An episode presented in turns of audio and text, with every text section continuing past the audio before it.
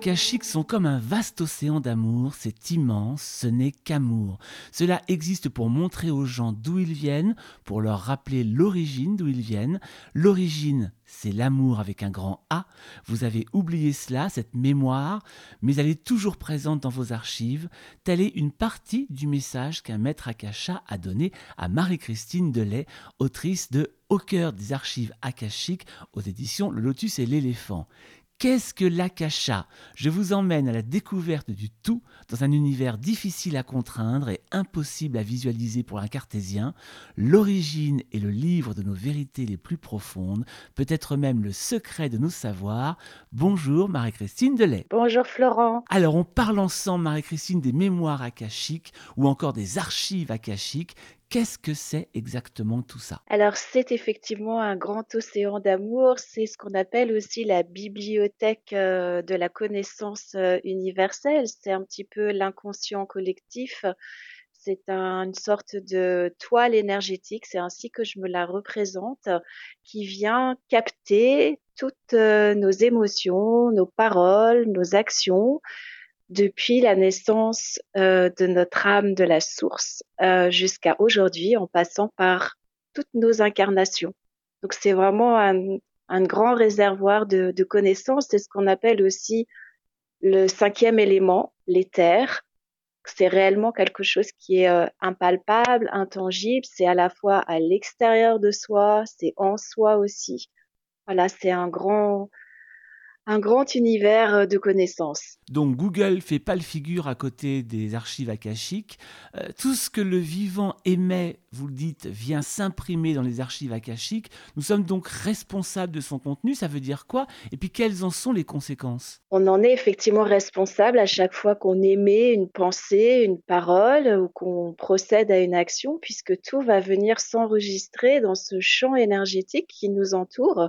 Donc effectivement, à chaque instant, on est en train de créer le contenu de nos propres annales akashiques, en fait, ainsi que le contenu des annales akashiques universelles, puisqu'en fait, tout s'intrigue, tout s'entremêle. Le monde animal est aussi concerné par l'akasha Oui, tout le vivant. C'est vraiment tout le vivant. Il y a également aussi la mémoire des lieux. On parle souvent hein, de la mémoire des lieux, de l'esprit des lieux, du gardien des lieux, suivant les, tradition. Et effectivement, ça fait aussi partie de cette, euh, ce grand euh, réservoir de connaissances, puisqu'on peut tout à fait ouvrir les archives akashiques d'un lieu, notamment de, de, lieux historiques, mais aussi euh, de son lieu de vie, par exemple, pour essayer de dialoguer avec l'esprit du lieu, pour harmoniser éventuellement le lieu en, en s'adressant à lui. Oui, tout à fait, les animaux, tout le vivant est contenu dans ce dans ce réservoir de connaissances. Alors cette mémoire, par exemple, est-ce qu'elle pourrait expliquer ce qui est inné Dans votre livre, par exemple, vous parlez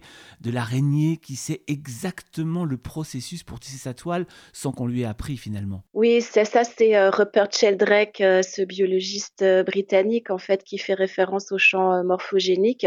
Effectivement, comme tout est inscrit depuis, j'ai envie de dire, l'origine des temps jusqu'à aujourd'hui, toute la mémoire, même de choses que nous avons vécues en tant qu'âme dans d'autres euh, dans d'autres espaces-temps, y figure. Donc, ce sont des choses. Parfois, on va dans un endroit, on a l'impression de connaître les lieux, où on rencontre une personne, on a l'impression de déjà l'avoir rencontrée. Ça peut être effectivement des reconnexions d'âme à âme ou de lieux où notre âme a déjà vécu dans d'autres lignes de temps. Alors vous parlez aussi beaucoup pour la petite histoire d'Edgar Cayce.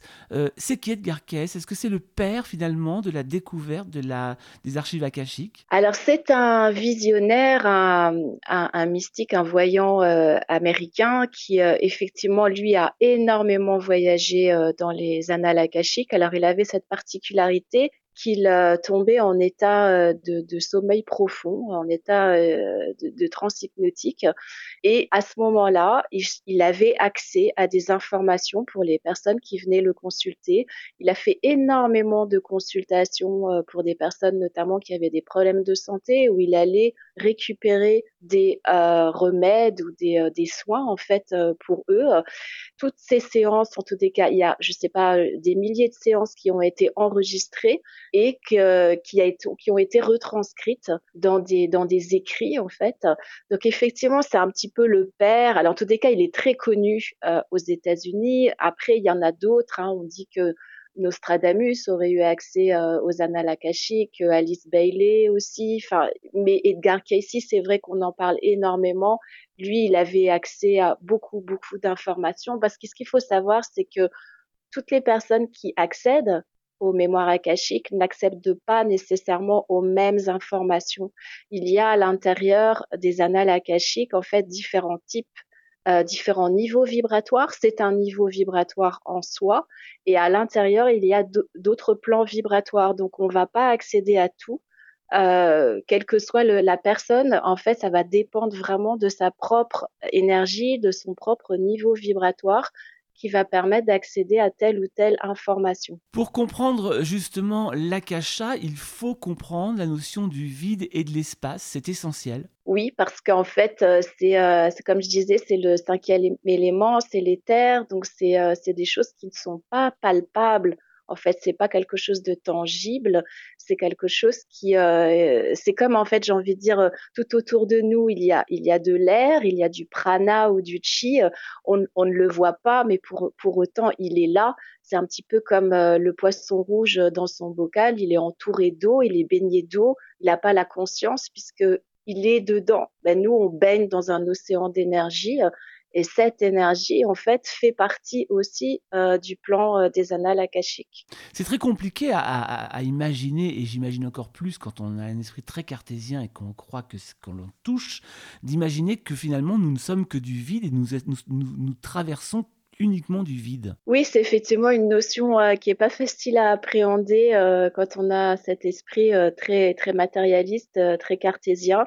Effectivement, bah, tout est énergie c'est ce que quand même la physique quantique euh, a, a, prouvé, a démontré en tous les cas.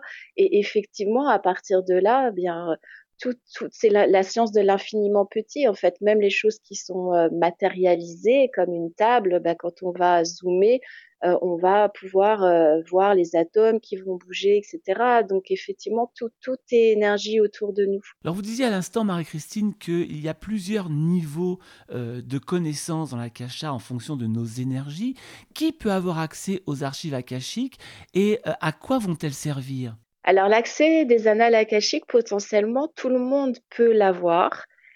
C'est un accès qu'on va pouvoir euh, on va pouvoir y accéder en état modifié de conscience principalement. Alors c'est quoi un état modifié de conscience? C'est tout simplement un état de contemplation, de rêverie. On est déjà dans un état modifié de conscience. C'est tout ce qui est à l'opposé de l'état de veille. C'est-à-dire que là, quand on est en train d'échanger, on est dans un état de veille. Ensuite, le, la relaxation, la méditation sont des états modifiés de conscience. Donc, euh, ça demande en fait une sorte de ralentissement de l'activité cérébrale. Et à partir de là, on va pouvoir avoir les pensées qui vont se poser, qui vont se, se calmer, on va dire, le mental qui va se calmer. Donc là, on va pouvoir rentrer en état modifié de conscience plus profond. Et ça va permettre notamment d'accéder aux annales akashiques. Alors, ça ne veut pas dire que à chaque fois que je vais méditer que je vais me relaxer ou que je vais contempler un coucher de soleil, je vais forcément accéder aux annales akashiques. Mais en tous les cas, cet état modifié de conscience est la porte d'accès pour euh, cette, ce plan vibratoire, comme d'autres plans vibratoires euh, d'ailleurs, hein, que ce soit le plan angélique, le plan des esprits de la nature, c'est vraiment par cet état intérieur qu'on va pouvoir accéder aux annales. Donc potentiellement, comme je le disais, tout le monde peut y accéder. Maintenant, c'est pas parce qu'on a le chemin et l'itinéraire que nécessairement on va parvenir à calmer son mental et à s'ajuster à cette fréquence. Parce que c'est vraiment une sorte d'ajustement intérieur, un petit peu comme quand on règle les anciens postes radio, là, avec la molette. Donc, tant qu'on n'est pas ajusté sur la bonne fréquence, on ne va pas pouvoir capter les informations en fait.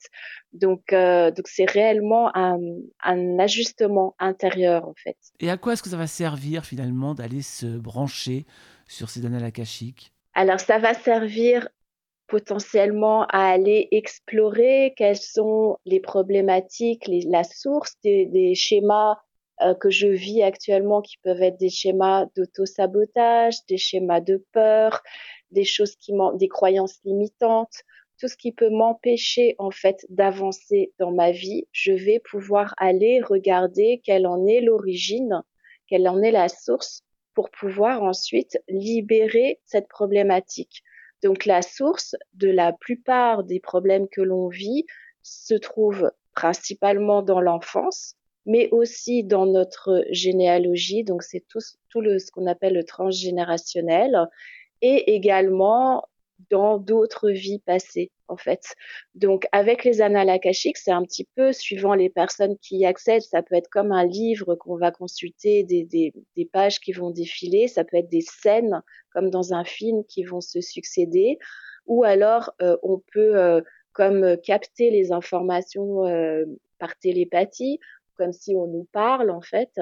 Et là, on va avoir accès à une scène, quelque chose qui s'est produit, qui fait que bah, aujourd'hui, je rencontre encore telle problématique parce que j'ai, euh, à partir du jour où j'ai vécu cet événement, j'ai transformé mon regard sur la vie et mon fonctionnement et tout mon système de croyances, mon conditionnement s'est mis en place à partir de cet événement, par exemple. Donc, les annales akashiques vont permettre d'aller remonter à cette origine. Ensuite, on va demander comment est-ce qu'on peut libérer, transformer ou guérir cette problématique. Et là, les maîtres d'Akasha vont nous donner comme une sorte de protocole, un rituel qui sera à faire pour le consultant en dehors de, la séance, si, euh, si par exemple c'est euh, lors d'une séance avec un praticien. Et ensuite, en appliquant ce protocole, bah, ça va créer une, une, libération. Donc, on peut effectivement aller voir tout un tas d'informations en lien avec notre passé, mais on peut aussi demander des conseils, par exemple, euh, pour mettre en place un projet, pour euh, développer une relation professionnelle. Euh, il y, a, y, a, vraiment pas mal d'informations qu'on peut aller regarder. Donc là, je suis vraiment en plus par rapport à des choses en lien avec la personne qui va consulter ou ouvrir ses propres archives akashiques. Mais après, on peut avoir des informations euh, sur euh, sur des, des origines euh, de l'univers, enfin potentiellement sur plein de choses, sur la mémoire des lieux. J'ai envie de dire, c'est un petit peu euh, infini le, le type d'informations auxquelles on peut, euh, on peut avoir accès. Si on considère, euh, Marie-Christine, qu'il faut être en, en, état modifié de conscience pour pouvoir accéder à cette bibliothèque akashique, est-ce qu'il peut arriver qu'on y ait accès sans même s'en apercevoir? Oui, tout à fait. C'est une très bonne question. Effectivement, on peut y accéder euh, sans, sans le savoir, en fait. On peut tout à fait accéder à cette connaissance lors d'une méditation sans chercher à y accéder. En fait, c'est possible. Et après, ce qui se passe aussi, euh, ce qui a été rapporté, et d'ailleurs j'en cite un exemple euh, dans dans mon livre, c'est les ce sont les enfants en fait euh, qui on peut y accéder la nuit en rêve. Donc les enfants qui sont pas encore, j'ai envie de dire formatés comme nous les adultes, ont accès à, à d'autres mondes beaucoup plus facilement que nous, ils voyagent beaucoup plus facilement que nous, euh, notamment la nuit.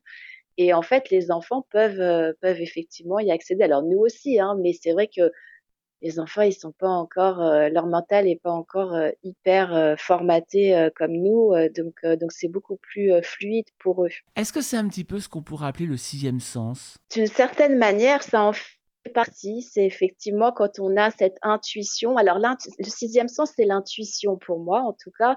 L'intuition, je ne sais pas si elle vient systématiquement euh, de, de, ce réservoir de connaissances, des annales akashiques, mais en tous les cas, c'est effectivement quelque chose qui, euh, qui est impalpable, qui n'est pas euh, vraiment traduisible matériellement. Qui va justement nous donner ces messages? Qui, Avec qui on se connecte quand on se connecte sur ces archives akashiques? Ce sont des entités? Ce sont euh, effectivement des entités énergétiques, des vibrations. Moi, ce qui me dit, c'est que ils sont des, ce sont des vibrations. Donc, ce sont des maîtres ascensionnés, par exemple. Ça peut être euh, euh Maître Saint-Germain, ça peut être Marie, ça peut être Marie-Madeleine, ça peut être des maîtres taoïstes.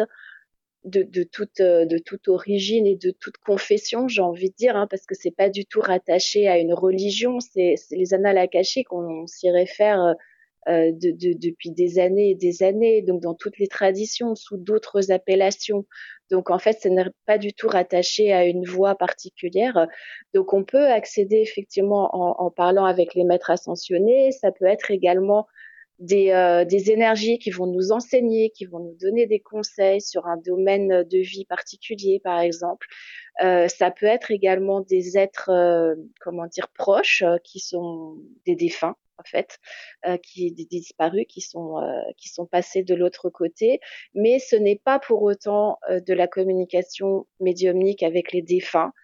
Clairement, euh, c'est pas, il faut pas venir avec cette demande-là, parce que de toute façon, que ce soit une communication avec les défunts ou dans les annales akashiques, c'est eux qui choisissent de venir nous parler. C'est jamais nous qui décidons et qui provoquons la, le contact.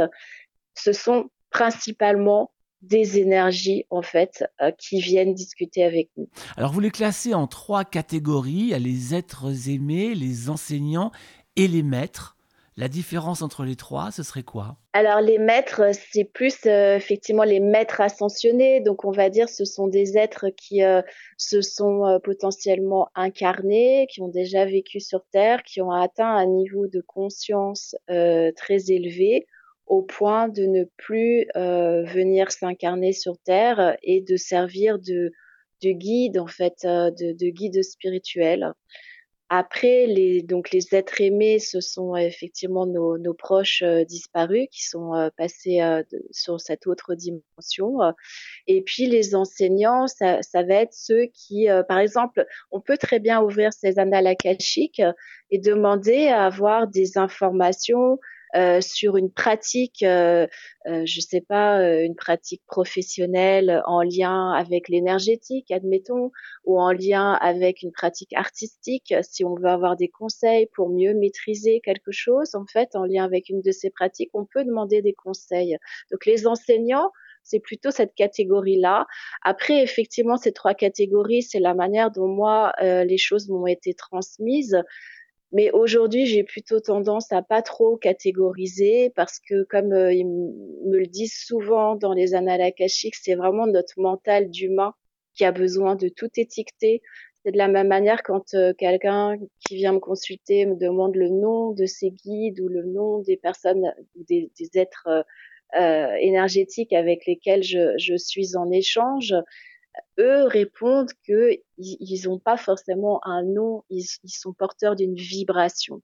Et à partir de là, c'est c'est pas une catégorie euh, comme nous on, l'envisage en fait. Donc aujourd'hui, plutôt que de tout catégoriser comme ça, moi je parle plutôt de, ce sont des vibrations en fait, euh, et, et on sent, enfin en tous les cas, je ressens la différence d'une vibration à une autre. Euh, c'est souvent des vibrations d'amour. Hein. De toute façon, on ressent, hein, c'est vraiment une vibration d'amour inconditionnel, euh, quelque chose qui est comme vous l'avez cité au départ, un océan d'amour. Alors évidemment, on va chercher toujours des réponses à travers les archives akashiques, et pour trouver la réponse, vous le précisez bien, la question est essentielle. Comment est-ce qu'on formule une bonne question? Par exemple, j'ai bien compris que le pourquoi est à bannir. Alors disons que le pourquoi va mettre dans une euh, posture plus de, euh, j'ai envie de dire, de victime. Pourquoi il m'arrive ça et pourquoi ça se passe comme ça alors que si on pose une question plus en comment ou qu'est-ce que, on va être plus dans une posture euh, active à chercher une solution. Alors que quand on dit pourquoi, pour moi, on est plus dans quelque chose de passif. Alors c'est pas je veux dire, c'est pas forcément euh, un problème de poser la question par le pourquoi, mais intérieurement, en tous les cas, ça ne met pas dans la même énergie. Donc c'est vrai que je préfère quand euh, les personnes vont demander pourquoi, en quoi, qu'est-ce que, plus on va poser une question ouverte, plus potentiellement on sera susceptible de recevoir de l'information, parce que ce qu'il faut bien comprendre, c'est que l'information, elle n'est jamais forcée. C'est-à-dire qu'on ne va pas nous dire des choses qui vont nous mettre euh, dans l'embarras, qui vont nous mettre euh, dans le chaos intérieur, comme je dis. C'est une énergie, les annales akashiques, qui est vraiment là pour nous aider à avancer, pour nous soutenir, pour nous guider avec beaucoup d'amour et beaucoup de bienveillance. Donc c'est vrai que c'est préférable d'avoir des questions parce que potentiellement il y a tellement d'informations qui est disponible que si on pose pas de questions, c'est un petit peu comme je dis toujours, c'est comme un peu rentrer dans une bibliothèque et puis dire bah voilà, je viens chercher un livre, ils vont dire bah écoutez, ça tombe bien, vous êtes au bon endroit, mais un livre sur quoi? Donc c'est vrai que c'est bien de poser une question parce que ça permet d'orienter la recherche d'informations. Maintenant, il arrive que simplement en étant dans cette énergie, on reçoive des informations, mais c'est moins fréquent. Alors vous dites que les messages sont toujours bienveillants. Alors ceux qui ne le sont pas ne sont pas akashiques.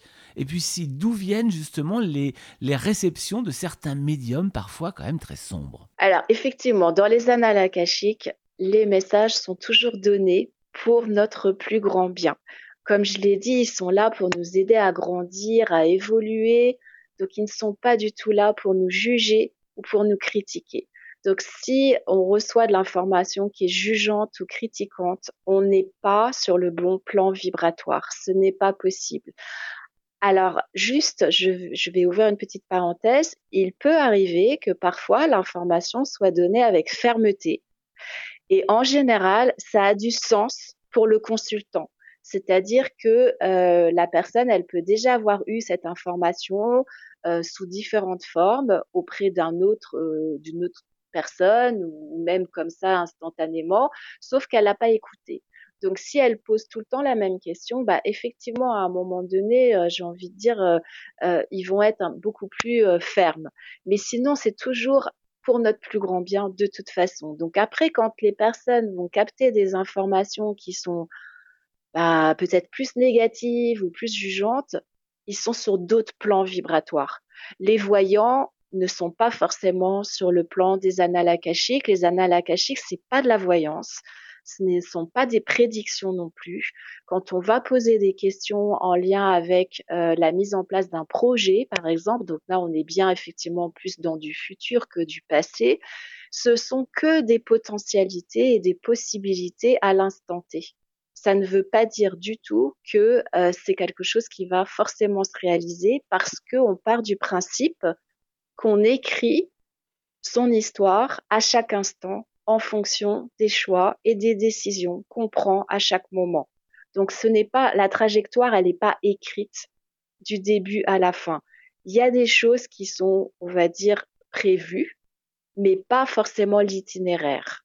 Ça veut dire aussi que notre passage sur Terre doit toujours avoir un but, et, si c'est, et si c'est le cas, quel rapport ce but a avec les archives akashiques? Alors le but de l'incarnation, euh, c'est, euh, c'est un grand sujet. Le but de l'incarnation, c'est selon moi euh, une évolution de conscience, c'est-à-dire qu'on est là pour ce qu'on appelle grandir en conscience, avoir des prises de conscience qui vont nous permettre d'appréhender notre vie sous un nouveau jour. C'est-à-dire qu'ils vont nous permettre, quand on va, la vie va nous servir à nouveau le même plat, de vivre l'expérience différemment tant qu'on va continuer à vivre l'expérience de la même manière, on aura toujours le même résultat. Le moment où on va intégrer un apprentissage, on va pouvoir avoir un autre résultat. Ça, c'est une prise de conscience. La vie sur Terre, elle est là pour nous faire grandir en conscience et elle est là pour être en contact avec l'amour, pour vivre l'amour, mais pas l'amour, euh, comment dire, conditionnel. C'est, pas euh, je t'aime à condition que euh, tu ailles me faire les courses ou que tu sois gentil avec moi, etc. Ça, c'est pas de l'amour. Ça, c'est de l'amour conditionnel. C'est-à-dire, il y a, y, a, y a un retour, il y a un échange. C'est pas ça l'amour. Donc euh, on vient pour s'ouvrir en fait à l'amour, pour aimer l'autre, pour s'aimer soi-même, mais pas d'un point de vue euh, égocentrique et égoïste. C'est s'aimer, c'est-à-dire s'accepter tel qu'on est, ne pas se juger, ne pas se critiquer, ne pas se moquer de soi. Donc ça c'est l'amour de soi et c'est la même chose vis-à-vis -vis des autres, c'est-à-dire je ne juge pas, je ne critique pas, j'accepte l'autre tel qu'il est. C'est ça, e-, être dans l'amour pour l'autre. On parle donc de plus en plus de ces euh, archives et mémoires akashiques. On écrit, vous écrivez d'ailleurs vous-même sur ce sujet. Est-ce que ça veut dire que c'est un sujet dont on a besoin aujourd'hui ou un sujet que nous sommes prêts à entendre aujourd'hui? Je pense que c'est les deux, c'est-à-dire qu'il y a une euh, telle évolution de conscience euh, au niveau collectif actuellement qu'effectivement beaucoup de personnes s'ouvrent à des choses auxquelles elles ne s'ouvraient pas avant, que la communication avec d'autres plans vibratoires en fait partie, les annales akashiques en font partie. Et effectivement, dans mon ressenti, les annales akashiques sont peut-être plus facilement accessibles à certaines périodes de l'évolution euh, humaine pour venir nous aider, pour venir peut-être donner un coup d'accélérateur à un certain nombre de prises de conscience, parce qu'il faut bien comprendre que l'intérêt aussi du travail dans les annales akashiques, c'est d'aller nettoyer nos vieilles mémoires, d'aller nettoyer nos blessures nos blessures d'âme et nos blessures en tant qu'humains. Ça veut dire quoi? Ça veut dire que si on, on nettoie ces blessures, on va s'alléger. Donc, on va avoir une vibration qui va être plus légère. Et donc, forcément, bah, tout le monde autour de nous va en profiter. Plus les gens vont travailler sur eux, plus les gens vont guérir leurs blessures, leurs traumas, leurs peurs, et plus le niveau vibratoire collectif va s'élever. Donc, c'est dans l'intérêt collectif de pouvoir effectivement effectuer un travail dans ces annales akashiques. Quand on travaille sur soi, on travaille pas que pour soi, on travaille aussi pour le collectif. Parce que si je m'allège, j'allège quelque part quelque chose dans l'inconscient collectif. Donc tout le monde va en bénéficier. Le travail individuel sur soi, il bénéficie à tout le monde. Cette collection de podcasts s'appelle Graal. Est-ce que justement, quand on parle de Graal, on parle d'archives akashiques? On peut effectivement le voir euh, sous cet angle. C'est euh, c'est vraiment quelque chose qui, euh, en tous les cas, fait monter sa propre vibration, ça tire vers le haut, ça permet d'aborder les choses avec beaucoup plus et la vie avec beaucoup plus de légèreté, beaucoup plus de joie, beaucoup plus de justesse. Euh, on va comprendre que tout a une raison d'être. Ça ne veut pas dire que tout est bien d'un point de vue humain et que ça fait plaisir à, ma personnalité humaine et gothique, mais tout a une raison d'être. Et donc, si à un moment donné, bah, je traverse un chemin avec des obstacles et des difficultés, c'est pas là pour juste m'embêter, c'est peut-être là pour m'indiquer qu'il y a quelque chose que j'ai besoin de dépasser en moi, d'aller déverrouiller, d'aller regarder en moi pour pouvoir le libérer et continuer à avancer. Donc oui, d'une certaine manière, euh, c'est, euh, je ne sais pas si c'est la quête du Graal, mais on peut dire que ça, ça y participe certainement, oui. Alors vous, justement, Marie-Christine, vous êtes praticienne euh, en archives akashiques, c'est-à-dire que vous allez aider les gens à aller connecter certaines réponses à certaines questions. Comment sont venues dans votre vie à vous ces mémoires akashiques ou cette bibliothèque akashique? Alors totalement par hasard et en même temps le hasard n'existe pas, ce, ne sont que des rendez-vous comme disait Paul Éluard. En fait à l'époque j'étais en formation de coaching et euh, l'école que je suivais sur, euh, sur Paris euh, en France était une école d'origine américaine, en fait un enseignement d'origine américaine. Et j'ai eu l'occasion en 2011 de me rendre aux États-Unis pour assister à la première euh, euh, grande conférence, une sorte de colloque de tous les coachs formés euh, par cette méthode dans le monde entier. Et à ce moment-là, j'ai participé à un atelier qui était sur les mémoires akashiques je ne connaissais absolument pas. Euh, je devais m'inscrire à trois ateliers. J'avais, euh, je ne sais pas pourquoi, mais zappé l'information euh, au bon moment.